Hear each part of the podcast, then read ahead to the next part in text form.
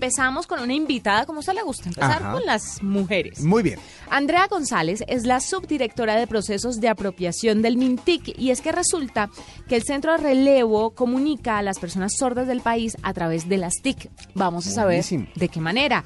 Andrea, bienvenida a la nube. Mil gracias, Juanita Wilson. ¿Cómo están? Muy bien, muy contentos de tenerla y cuéntenos esto. Eh, este centro de relevo que comunica a las personas sordas del país a través de las TIC, ¿en qué consiste? ¿Cómo funciona? ¿Cómo le ayuda a la gente?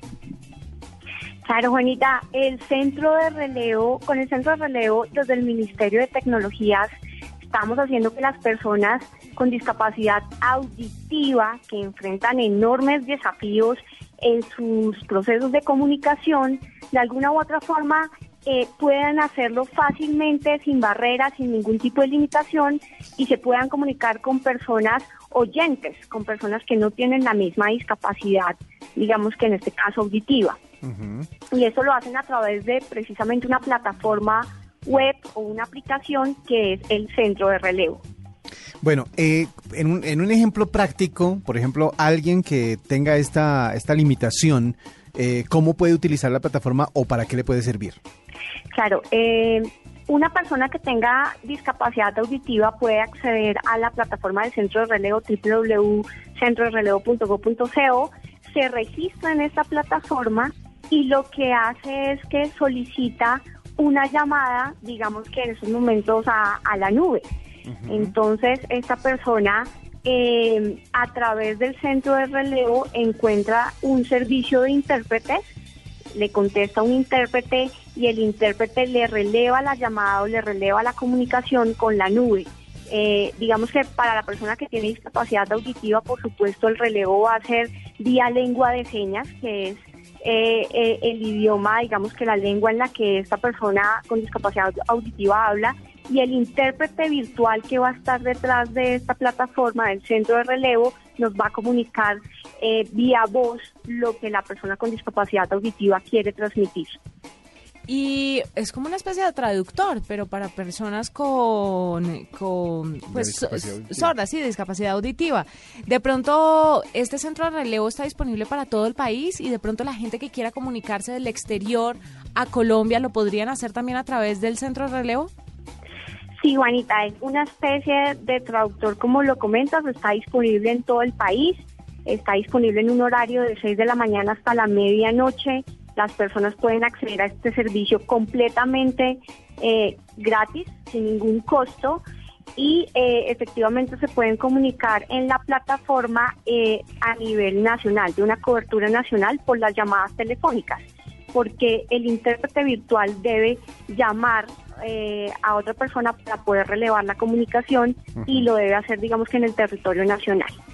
Bueno, que me imagino que muchísima gente ya está utilizando el servicio. eh, ¿Cuántas personas tienen ustedes disponibles para servir de traductores en este, en este sistema? Sí, Wilson, pues nosotros contamos con eh, 35 intérpretes de lengua de señas colombiana. Eh, efectivamente, muchas personas usan el servicio. Hoy hemos relevado cerca de 1.660.000 llamadas a nivel nacional.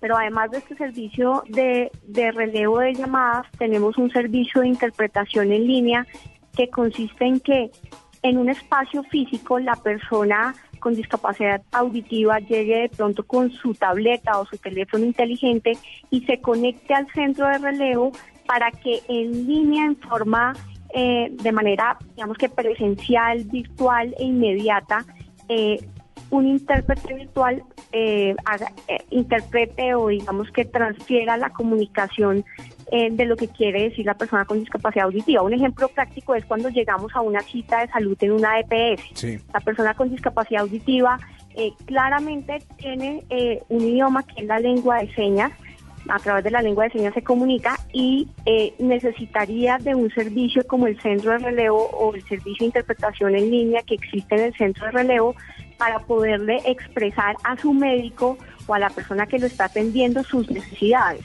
Entonces, este, es otro servicio también muy utilizado en hospitales, en entidades financieras, en instituciones educativas y en este servicio de interpretación en línea hemos hecho, eh, digamos que este ejercicio 2.197 veces. Entonces, si te das cuenta, digamos que las cifras del relevo de llamadas y de los servicios de interpretación en línea nos da cerca de 2 millones de interacciones en comunicación de personas con discapacidad auditiva y personas oyentes.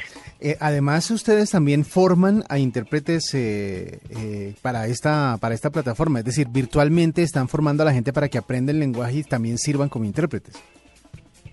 Claro que sí, virtualmente nosotros estamos formando a intérpretes o personas que quieren ser intérpretes para que precisamente a través de, digamos que una oportunidad como la del centro de relevo se puedan vincular laboralmente, pero a través de muchas otras oportunidades se requiere intérpretes en el país.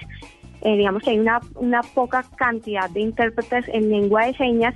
Los formamos, pero también formamos a las personas oyentes o sin ninguna discapacidad sobre la lengua de señas colombiana y lo hacemos a través de contenidos que le permiten a las personas aprender palabras en contexto. Por ejemplo, no es lo mismo el gato con el que bajan la llanta que el gato animal, mascota.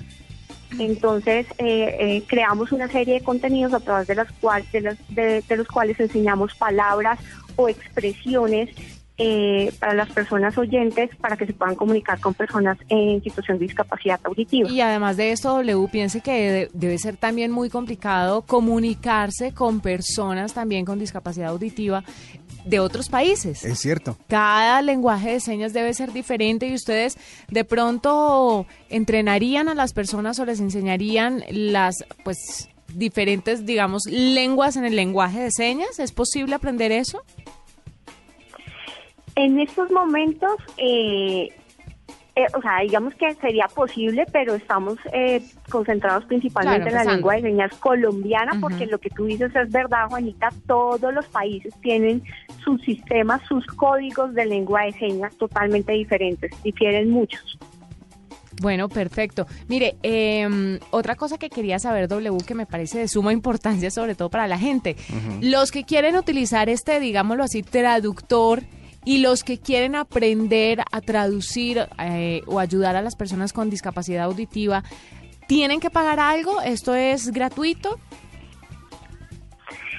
Esto es eh, un servicio completamente gratuito, eh, no solamente a través de la plataforma que les mencioné, www.centroreleo.go.co, sino también a través de una aplicación que se encuentra en Android o App Store para que eh, podamos acceder al servicio y encontrar a ese intérprete virtual que es real, real y que nos va a ayudar a eh, transferir nuestra comunicación de alguna manera. Claro, mire, muy importante lo que ella está diciendo. Es una persona de verdad de carne y hueso, porque si lo hace un computador, pues tal vez sea diferente porque, claro, no le va a dar la entonación o de pronto no va a diferenciar las palabras, lo que ella nos explicaba ahora, el gato de subir el carro y el gato el animal, o el perro hombre que uno se refiere coloquial, al mujeriego que uno se refiere coloquialmente, y el perro perro, la mascota.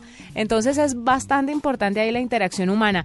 Pues Andrea, muchas gracias por estar con nosotros, por contarnos esto y esperamos que cuando se abran a nuevos lenguajes de señas en otros países, de otros países, nos cuenten también, porque me imagino que hay muchos interesados en aprenderlo. Claro que sí, Juanita Wilson. Un abrazo, gracias.